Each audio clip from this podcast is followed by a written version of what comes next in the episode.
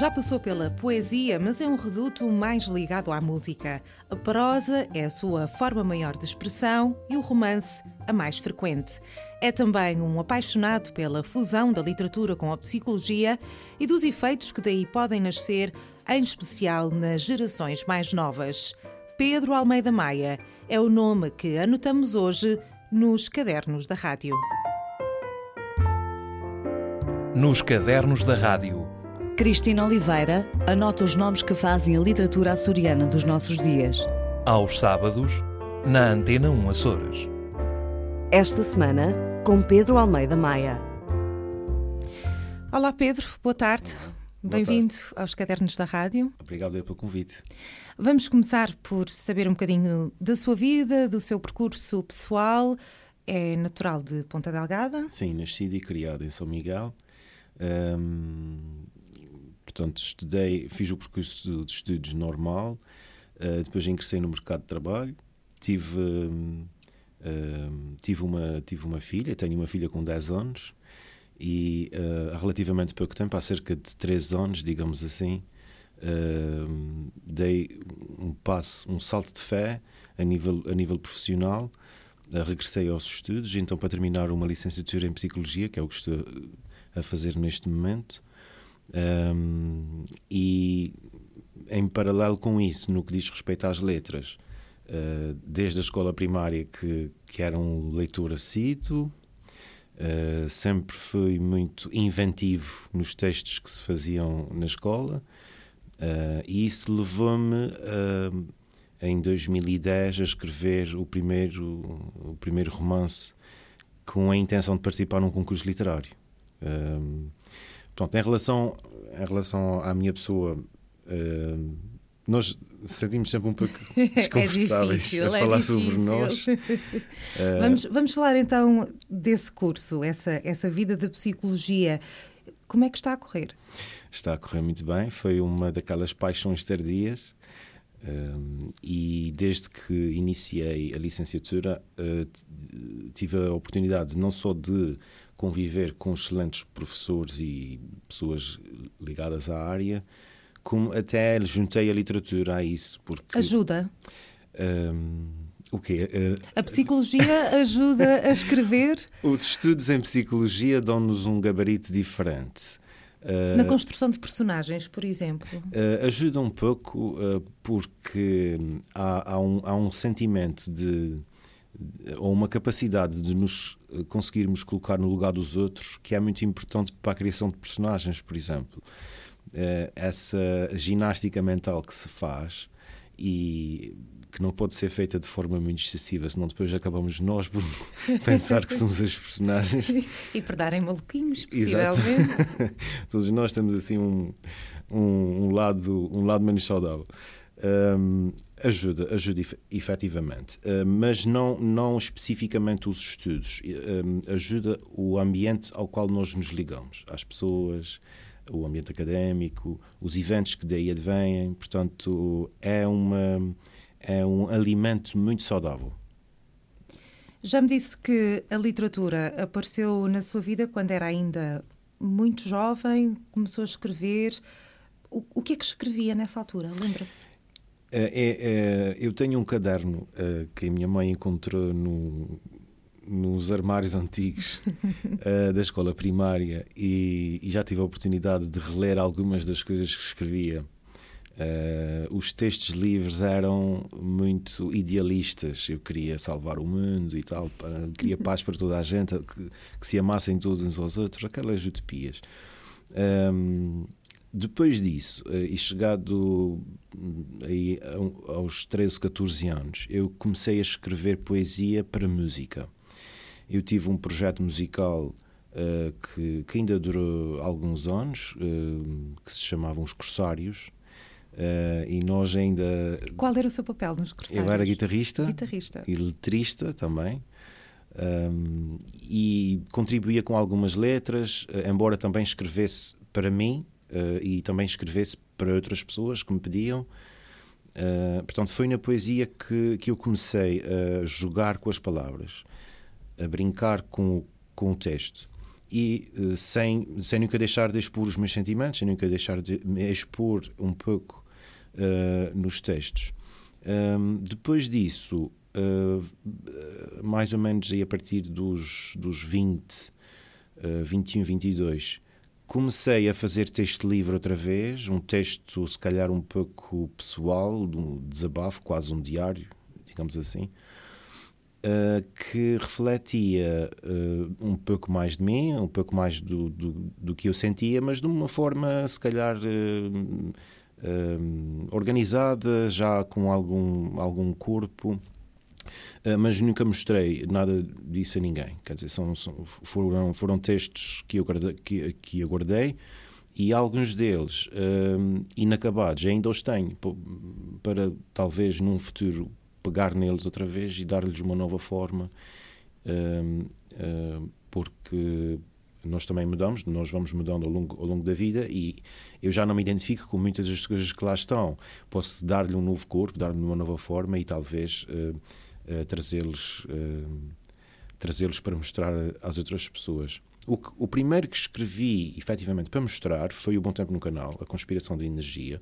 É um romance policial que surgiu após um desafio que, que apareceu, que era o o concurso literário Letras em Movimento, em 2010. E em 2010, em quatro meses mais ou menos, escrevi o texto, uh, submeti a minha candidatura e saí vencedor de, de, de, dessa, desse concurso. Um... Mas o que é que aconteceu para dar esse, esse salto de escrever para mostrar? Um... Para escrever calhar, que... calhar, e não ficar na gaveta. Eu passei por um divórcio, há pouco tempo antes, em 2008, 2009. Uh, portanto, foram anos hum, difíceis, quem me conhece sabe isso. Uh, e, e, nessas alturas uh, é necessário que adotemos estratégias e adotemos uh, que tenhamos ferramentas para lidar com toda a mudança que isso traz ou que essas, esses eventos que, que mudam as nossas vidas trazem um, felizmente, acho que foi um hábito saudável. A escrita, se calhar, é um, um hábito melhor do que Há outros. coisas bem piores. um, e isso também vem, uh, na, na, está incluído no, no, pacote, digamos assim, de, de, iniciativas minhas para fazer face a essa nova fase. A, o, a entrar para a universidade também foi. Portanto, o, uma licenciatura que eu nunca acabei, eu uh, comecei noutra área quando tinha, quando tinha 19 anos e abdiquei na tentativa de fazer aquilo que toda a gente uh, pensa que é o normal ou que à partida é o normal, que é trabalhar, constituir família, enfim, e depois ser felizes para sempre. É? Uhum. Que é uma, uma, uma frase que eu defendo que se deve riscar do, do, do dos livros infantis. Tudo e da, da literatura ser, infantil, temos, principalmente. Temos, não é? ser, temos que ser felizes hoje. Uh, não podemos ser felizes para sempre, porque se fôssemos felizes para sempre, depois não daríamos valor a essa felicidade. Temos que saber o que é não estar bem para saber o que é estar bem, senão nunca identificaríamos o que é estar bem. Nem daríamos o valor, possivelmente. Exatamente. E, portanto, essa, toda essa mudança e esses eventos que nos mudam a vida por completo trazem normalmente essas questões, essas dúvidas existenciais. Um, mas também têm esse lado bom, porque fazem-nos reagir um, e, e cada um encontra o, o, instrumento, a forma de reagir melhor, melhor para si. No meu caso foi, foi a escrita e foi o regressar aos estudos. Falando concretamente deste bom tempo no canal A Conspiração da Energia, este título merece algum comentário? Já mereceu muitos. Já mereceu muitos, com certeza. Bom, é fã de Vitorino Nemésio? Sim, é, obviamente é um, é um, um alicerce uh, incontestável da nossa literatura uh, um homem uh, um homem a quem a quem devemos uh, muito mas a minha intenção na altura além de homenageá-lo e quem era eu ou quem sou eu ainda para homenagear um homem como ele mas tinha essa pretensão tinha essa ideia e se calhar foi uma tentativa um pouco arrojada principalmente ao colocar um título destes eu fui, eu, eu, cheguei a ser criticado por isso. Uh, não vou dizer se justamente ou injustamente, cada um tem as suas razões, mas ao ler o livro é possível perceber que não há aqui qualquer tipo de uh, tentativa de aproveitamento uh, de um título de um livro que é um clássico. Este, este Bom Tempo no Canal, A Conspiração da Energia, é uma ficção policial, trata a energia geotérmica. A temática não tem absolutamente nada a ver com o conteúdo do clássico. Uh, o título uh, é uma alusão a uma frase-chave que uh, um grupo menos bem intencionado tem e que usa entre eles, portanto é uma frase chave. Os maus da fita. Os maus portanto. da fita. Uh, perguntam entre eles se há bom tempo no canal, isso é uma, é uma expressão que eles utilizam. E, é um uh, código. É um código. É um código. E, e na, na, altura, é para quem está a escrever um texto para um, para um concurso literário, não está a pensar no livro editado, não está a pensar no livro nas prateleiras, nem nada disso. Muito menos na crítica. Quer dizer, escrevi o texto com, uh, um, com a ideia de poder escrever, poder participar e nunca pensando sequer em ganhar. Uh, felizmente saiu vencedor. Depois disso, uh, os acontecimentos sucederam-se, uh, chegou à edição. E claro, depois de, de, ser editado, o livro deixa de ser do autor e passa a ser de toda a gente, e toda a gente tem o direito, obviamente, de falar sobre ele, bem ou mal. mas, um, muito inocentemente, posso afirmar, e já, já o disse várias vezes, depois de ler o livro, é possível perceber que a intenção não é de maneira nenhuma tomar partido de, de, um, de um, título que por si só é, é, carismático. Vamos falar de outros títulos. Capítulo 41, A Redescoberta da Atlântida.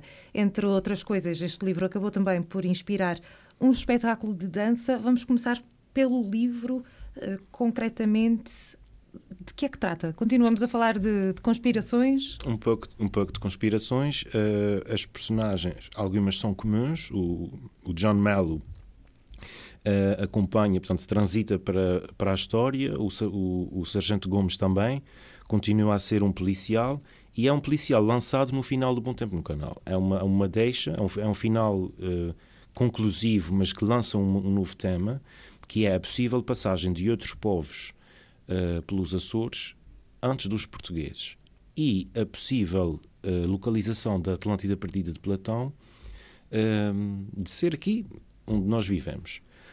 Um... Portanto, vai buscar estas ideias que têm algum, algum fundamento, no caso da ideia da eventualidade terem passado portugueses, eh, ou melhor, outros povos pelos Açores antes dos portugueses, a ideia da Atlântida, se calhar, será Sim. um pouco mais, mas vai buscar essas coisas à, à nossa vida.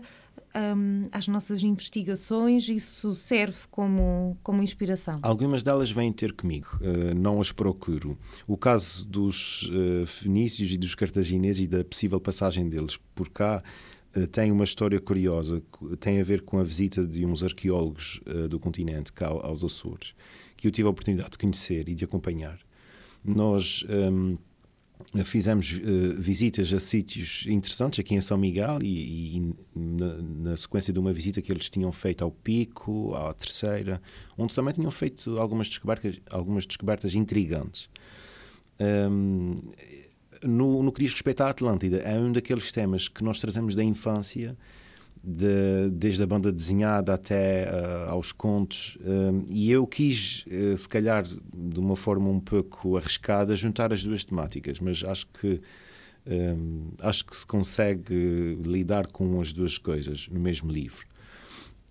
Um, e, e, e, depois vem a parte da investigação, porque a parte que me fascina mais é investigar Uh, e para poder colocar as personagens uh, a lidar com, com esses temas. Por exemplo, no caso da localização da Atlântida, uh, li, li, muita coisa e li alguns estudos científicos, fiz pesquisa dos, dos fundos dos nossos mares, inclusivamente, porque a conclusão a que se chega é que o, o platô dos Açores, que é uma plataforma, há quem lhe chame também a microplaca dos Açores, uh, está a 3 km de profundidade e daria uma ilha-continente mais ou menos uh, com as características que Platão descrevia. Portanto, ele descrevia a localização da Atlântida como para lá dos pilares de Hércules, que é o Estreito de Gibraltar.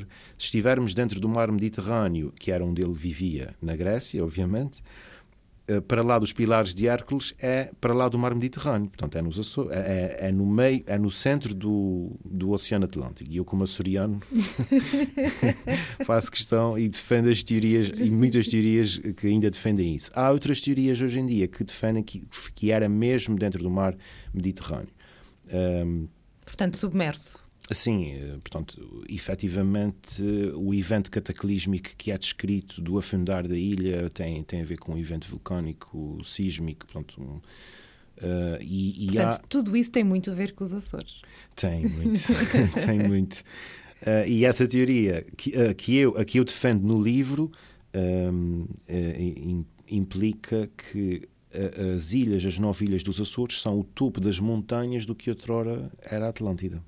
Mas vamos tentar fazer aqui uma, uma distinção muito subtil. Acabou de dizer essa teoria que eu defendo do livro, mas defende essa teoria no livro ou defende essa teoria, ponto? eu, como açoriano, adoraria que se provasse que os Açores são, os, são o resto da Atlântida. Já viu agora com as low cost o que é que nós teríamos de turismo?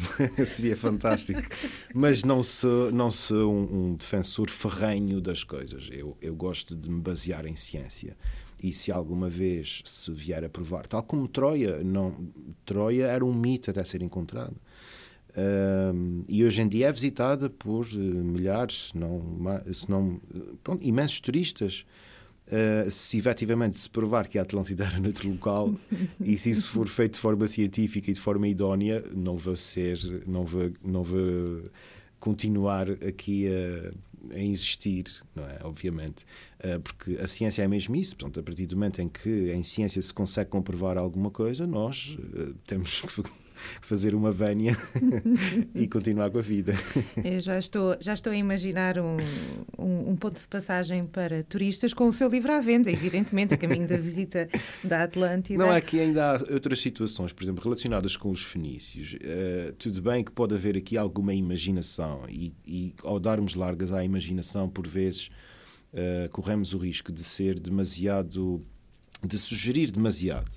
Mas há, há achados, eh, não só a questão dos maroços do Pico, como a questão uh, de, de, de, algumas estruturas encontradas na Ilha Terceira, que, que deixam algumas dúvidas. E que a história, por coincidência, logo a seguir à saída deste livro, uh, houve a história da pirâmide entre São Miguel e Terceira, uma estranha pirâmide submersa.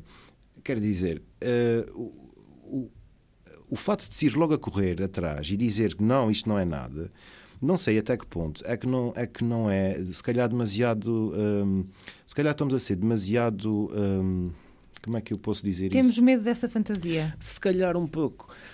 Porque, eu, por exemplo, já, já, já viajei uh, até à Turquia e na Capadócia há imensas teorias acerca de, de, de alguns dos templos que lá existem mas, independentemente de, de, estar provado cientificamente ou não, eles afirmam aos turistas que as coisas sim. que sim, que aquilo houve magia e que há, e mesmo que se assuma que não se sabe o que é, porque é que não se tira partido disso? Um, Açores, somos muito sérios nos é, Açores, somos, não é? As coisas têm que ser pretas ou brancas. Eu acho que devíamos optar aqui pelo cinzento e dizer assim: Açores, o, o, o local onde até pode ter sido a Atlântida, onde se suspeita que possa ter sido. Quer dizer, acho que podíamos também ser um pouco mais. Uh... Deixar que a fantasia faça parte da nossa história. Sim, e nós, quando, quando visitamos um sítio diferente, gostamos de ouvir histórias, gostamos de ouvir não só perceber o que é que são os sítios e como é que são os sítios, usufruir dos, do, dos locais, mas também ouvir um pouco de, de, de de fantasia, não digo mentiras, mas fantasia que, que se fala. Lendas. Uh, isso podia fazer parte dos nossos roteiros, uh, quem sabe. Bom, mas isso sou eu a sugerir uh, e eu a lançar aqui as minhas. E a fantasiar. Exatamente. De tudo isto, falamos sempre de prosa. A poesia não entra no seu método de trabalho? Entrou enquanto escrevi para música. Neste momento a poesia anda um pouco adormecida, embora em 2014 eu tenha, como faço parte do, do grupo de artistas representados pela, pela Mediatek Arts, no Pico. Uh, mando um abraço para o Terry Costa, faz um trabalho excelente. Ao princípio desconfiei muito, mas hoje em dia tem dado, tem dado imensas provas que consegue e consegue ser uh, persistente. Um, e, e, portanto, concorri com uma poesia para o Prémio Discover Azores 2014, que saí vencedor. Uh, que fala, uh, o, o, poema chama-se Vinhas e, Vinhas e Epigeus. É um, é um, é um portanto, fala sobre a, a, a, apanha, a apanha da vinha, como é que se faz o vinho. Em forma de, de poesia. É, é um estilo que não me caracteriza muito, embora eu tire imenso prazer em, em, em fazê-lo. Um... Mas nessa altura foi considerado escritor do ano pelo Correio do O Correio dos Açores fez uma menção uh, também em 2014. Um... E foi por esse trabalho? Foi pela sim, poesia? Sim, sim, sim. Um, nesse mesmo ano, uh, aliás, em 2013 também a Publisor uh, distinguiu-me como tendo sido o autor que mais exemplares vendeu durante o ano de 2013, portanto, incluindo o Bom Tempo no Canal e o capítulo 41. Portanto, foi um ano bastante produtivo. Uh, eh, 2014 também foi palco de, de, um, de, mais um texto que foi um, ehm, candidato à, à Mostra Lab Jovem e, e, foi um dos quatro selecionados uh, que, é, que é o Nove Estações, que é um texto diferente, mais curto um, ehm, e também num estilo diferente. É, tem um poema como base, é engraçado, tem um poema como base. Uh, a história gira à volta desse poema, mas a questão da poesia, para, para mim, acho que uh, eu, eu, como se calhar exponho-me demasiado na poesia e, e, e, entrego muito, muito trabalho uh, à, à, à, poesia, consigo consigo acabar por ser mais natural quando escrevo prosa. Portanto, e ao ser verdadeiro comigo mesmo, acho que estou a ser verdadeiro também com os leitores. Consigo fazer poesia, faço poesia, mas sou mais verdadeiro e mais espontâneo quando escrevo prosa. Independentemente disso, o facto é que tivemos aqui uma, uma pequena viragem de. Passámos dos romances policiais para este Nove Estações está identificado como novela, é, é um drama, segundo me disse Exato. há pouco. Porquê é que isto acontece? Porquê é que, porquê é que há esta mudança de tom? Porque a dada altura é necessário nós também conseguirmos provar a nós próprios que conseguimos fazer coisas diferentes. Uh, eu, essa fase foi uma fase de me experimentar em diversos estilos. Como vê, fiz a, a poesia para o Discover Azores, um, fiz o drama, o drama Nove Estações, e ao mesmo tempo um, foram editados dois livros infantis da coleção Vamos Sentir com Necas, que eu escrevi com muito prazer com duas professoras minhas, a doutora Célia Carvalho e uh, a doutora Susana Caldeira, para quem havia um, um grande abraço. Um, isso era, foi uma forma de eu conseguir experimentar, digamos assim, e, e sentir tentar tirar um retorno sentimental da experiência. Como é que eu me sentia a escrever ficção policial? Como é que eu me sentia a escrever poesia? Como é que eu me sentia a escrever literatura infantil? E como é que me sentia a escrever, a escrever drama? É e o vencedor é? Aqui não há vencedores nem vencidos. Há experiências muito diferentes experiências que estão relacionadas com aquilo que estamos a sentir num determinado momento, porque nós não somos estanques, nós vamos mudando ao longo do ano. O verão traz-nos alegria, o inverno traz-nos um pouco de, de, de melancolia. melancolia. Um, e na literatura infantil, digo-lhe que tive um prazer muito grande. Um, o drama do Nove Estações não é propriamente um estilo com o qual eu me identifico tanto. O policial continua a ser aquilo que mais me atrai e a poesia continua a servir para expor sentimentos. Portanto, todos têm finalidades diferentes. Já falámos deste, destas menções, destes prémios, uh, recebe também frequentemente muitos elogios, muitos públicos de personalidades, até de, de professores, por exemplo, de, de pessoas ligadas à literatura. Tudo isto tem o condão de, de o fazer sentir-se pressionado, responsabilizado ou, ou são incentivos? E, inicialmente eram, eram incentivos, grandes incentivos. Uh, os mais recentes já começam a ter algum peso, uh, portanto, já começa a carregar alguma responsabilidade, não só para com as pessoas que comentam, mas principalmente para com as pessoas que leem aquilo que eu escrevo. Eu tive também uma fase a escrever crónicas, entretanto interrompi. um, porque achava que, que uh, teria necessidade de um momento de ponderação, de uma pausa, e depois, se calhar, se quiser depois que eu fale acerca disso, posso também referir o que estou a preparar agora. Portanto, esta pausa é uma pausa em que normalmente eu desligo um, desligo-me da, da maior parte da comunicação social, desligo-me da maior parte dos inputs de, de redes sociais, etc. Alguma, uh, consigo obter aqui alguma intro, introspeção uh, e depois começo a escrever. E quando começo a escrever, isso transforma-se num, num, ritmo. Um, e neste momento estou mais ou menos a meio de um, de um novo trabalho que eu espero concluí-lo ainda este ano. De um novo trabalho estamos a falar de, de um, novo livro, livro, de um novo livro uh, que será um romance policial. Será não, será um romance, será uma viagem, será uma viagem ao futuro. Hum. Uh, não no aspecto da ficção científica, mas uma, um, gostaria muito de mostrar o que é que eu acho que o futuro pode ser, com as coisas boas que nós conseguimos alcançar com, e com as coisas más que se calhar contra as quais também não conseguimos uh, lutar.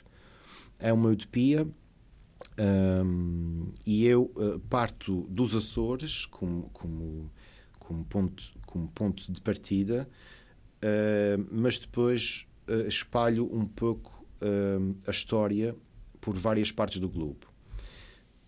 de uma forma que, para se perceber, só mesmo lendo e entrando na história. Mas a minha ideia qual é? A minha ideia é mostrar a minha visão acerca do que é que podia ser um futuro daqui a 30, 30 e, e alguns anos. Mas como é que seria esse futuro? Nos Açores ou um pouco por todo o lado? Eu quero mostrar um pouco de tudo, mas essencialmente que, aquilo que poderia, poderia ser o que, o que os Açores seriam uh, daqui, daqui a, a três décadas e meia. Uh, a minha visão é, é, muito, muito otimista em algumas coisas, uh, nem tanto noutros aspectos. Uh, isso pode ser refletido também. Uh, uh, em breve vai sair no aniversário do, do Jornal Açoriano Oriental. Há uma crónica que vai sair que eu escrevi que também espelha um pouco disso. É uma página só, mas já dá uma ideia do, do, do meu pensamento acerca disso.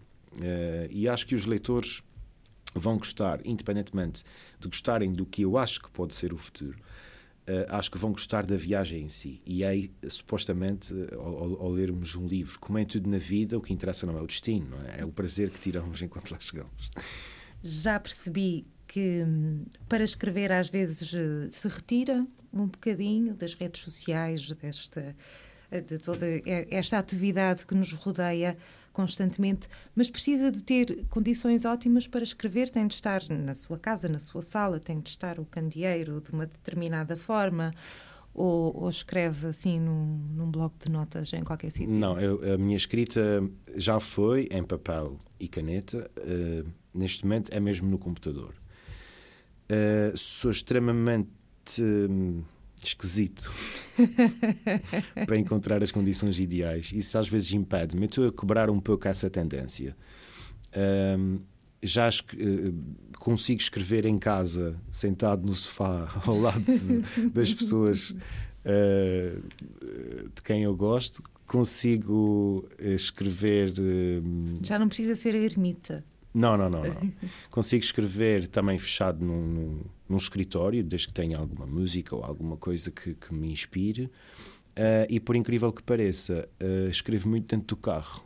Uh, conduzo até um sítio que não tenha ah, muita bom. gente. Pensei, pensava que era a conduzir. Não.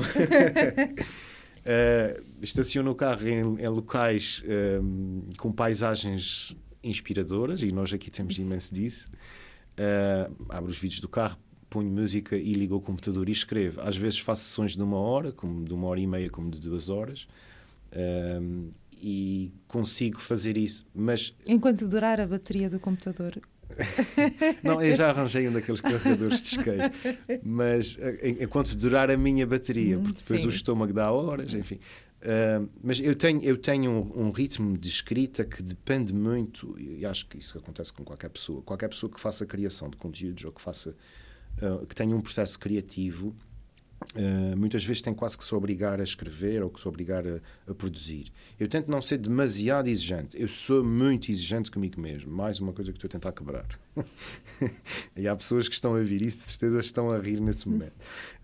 Um, estou a tentar ser um pouco menos exigente comigo, um pouco mais flexível, um, mas continuo sempre com esses objetivos delineados e tento fazer com que todos esses momentos criativos sejam momentos de prazer porque se, enquanto eu não conseguir tirar prazer desses momentos criativos, hum, tudo o resto parece uh, que não funciona. Uh, e depois a, a, parte. A, parte, a nossa parte emocional, a nossa parte de segurança, que vai desde a segurança financeira até a segurança profissional, passando pela segurança familiar, tudo isso, se não estiver em harmonia e se não estiver mais ou menos satisfeito, uh, faz com que a minha produção uh, reduza, obviamente. Acho que, acho que isso é uma coisa que acontece com praticamente todas as pessoas. Embora umas sejam mais resilientes que outras, e às vezes não tenho assim tanta resiliência. Vamos voltar a falar um, desta série de livros infantis que, que, já mencionou. Vamos sentir com o NECAS, é assim? Isto entra, integra o panorama editorial de 2015, faz parte do plano regional de leitura. Como é que tem sido esta experiência? Uma experiência fantástica. Fui convidado pela doutora Célia eh, em 2012 para, para fazer parte do projeto. É um projeto uh, muito sério em termos, uh, em termos uh, científicos, porque tanto a doutora Célia como, como a doutora Susana são duas pessoas que dedicam imenso tempo, imensa energia à investigação em psicologia e sabem muito bem qual é a realidade dos Açores neste momento no que diz respeito aos nossos jovens às nossas crianças. Portanto, há que ter muita atenção ao que se, ao que se passa nesse momento. E, e, e ao convidarem-me para fazer parte deste projeto e unindo a minha formação, que na altura estava a começar em psicologia, à, à, à ligação que eu tenho com a literatura e com, e com enfim, com os livros, eu consegui uh, sentir-me, além de me sentir bastante útil para a sociedade e principalmente para as crianças e uh, para os mais jovens, consegui também descobrir-me num novo estilo e passei por uma experiência extremamente enriquecedora. toda, toda a mensagem que, o, que, a coleção de livros infantis Vamos Sentir com Necas traz é exatamente a mensagem que eu acho que a nossa geração, qualquer geração, precisava uh, quando, quando estava naquelas idades. É a preparação uh, psicológica, a, a, preparação para lidar com aquilo que nós já trazemos de fábrica, com as nossas emoções básicas, que estão extremamente desadaptadas àquilo que é hoje em dia a vida urbana e à vida que hoje em dia levamos a partir do momento em que nascemos e principalmente na escola. Uh, e essa, essa capacidade uh, que nós ainda vamos a tempo de incutir aos mais jovens poderá adotá-los e transformá-los em melhores líderes, em melhores pessoas, em melhores pais, em melhores mães, uh, em melhores amigos, em melhores pessoas. Grande parte do constrangimento que, que nós sentimos hoje em dia a dificuldade que nós temos em lidar com as nossas próprias emoções deve-se ao facto de não termos sido preparados para isso. Não por culpa de ninguém, porque os nossos pais fizeram o melhor que, que podiam fazer para nos educar. Mas uh, esse despertar que hoje em dia, uh, que hoje em dia assistimos a, a, a, a, essa, toda essa transformação espiritual e a, e a, e a, e ao, e ao estudo da psicologia, um, toda essa informação que agora está a sair acerca de como é que funciona o nosso cérebro, como é que funcionam as nossas emoções, como é que funciona o nosso organismo, um, carece de uma aprendizagem que se calhar ainda tem algum tempo a decorrer. É? é? uma aprendizagem emocional? Sim, ao fim e ao cabo, uh, o NECAS, que é o golfinho da história, é o sabichão, que sabe exatamente o que é que são as emoções, uh, que as emoções fazem parte de nós, são sistemas uh, de alerta, são sistemas de, que servem para nos colocar de sobreaviso e, e o NECAS ensina-nos a lidar com isso, saber quando é que é correto darmos atenção a essas emoções, quando é que não é correto. As guerras começam, uh, as, as, brigas políticas, os desentendimentos entre, entre, entre os humanos surgem exatamente porque as pessoas não, não têm essa capacidade, usam-na mal, não conseguem digerir certas coisas, interpretam certas emoções como sendo suas, sei lá. Há, há, aqui, há aqui um espectro muito grande de vários temas que podíamos abordar só de falar sobre isso. E são simplesmente livros infantis. Tem uma história que vale por si própria, como nós costumamos dizer. Depois tem uma, uma segunda parte que são estratégias que ensinam as crianças a, a, a identificar, a lidar com essas emoções. Não a contrariá-las, a lidar com elas, a saber o que é que fazem com elas. Se lhes dão ouvidos, se não, se não lhes dão ouvidos. Enfim, é um crescimento, é um crescimento, eh, é uma aprendizagem que, que poderá fazer com que hum, essas crianças se transformem em, em adultos mais saudáveis, mais sociáveis, com uma inteligência emocional superior. Sente que as crianças estão despertas para a literatura? Vou falar do exemplo da minha filha. A minha filha tem 10 anos e desde que me lembro que eu leio-lhe uma história à noite, ou ela própria toma a iniciativa de ler. Adora livros. Uh, não posso generalizar. Acho que, acho que esta geração está um pouco mais desperta, se calhar, do que uh, a nossa. Se calhar estou, aqui a cometer uma injustiça. Um... Mas esta geração tem toda uma, uma concorrência que a nossa, se calhar, não tinha. Efetivamente, sim.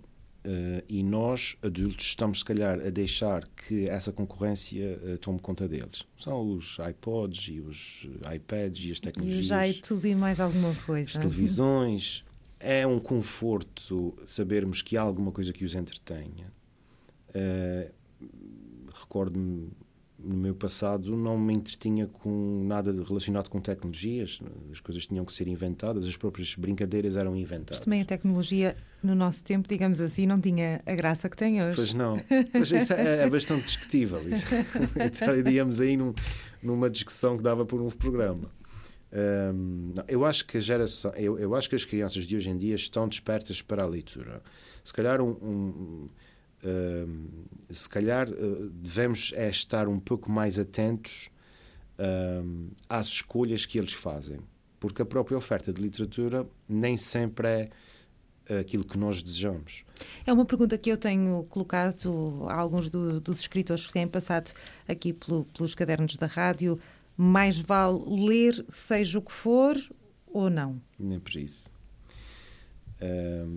eu sou defensor de que há, há, há literatura específica para certas gerações, há literatura que não, que não tem essa, essa especificidade, há, literatura, há, há literatura melhor e pior, obviamente. E depois há, tal como nos programas de televisão, uh, tal como as brincadeiras que se escolhem, há. há Há de tudo, há, há o bom e há o mau. Há o bom e o mau. Portanto, uh, cabe-nos a nós, pais, enquanto pais, supervisionar orientar o melhor, o melhor que podemos e que sabemos, embora sabendo sempre, à partida que estamos numa sociedade, estamos a viver numa sociedade urbana extremamente uh, em que as coisas acontecem de uma forma muito rápida, uh, há muita informação, uh, se calhar demasiada informação disponível à distância de um clique, à distância de, de um desejo.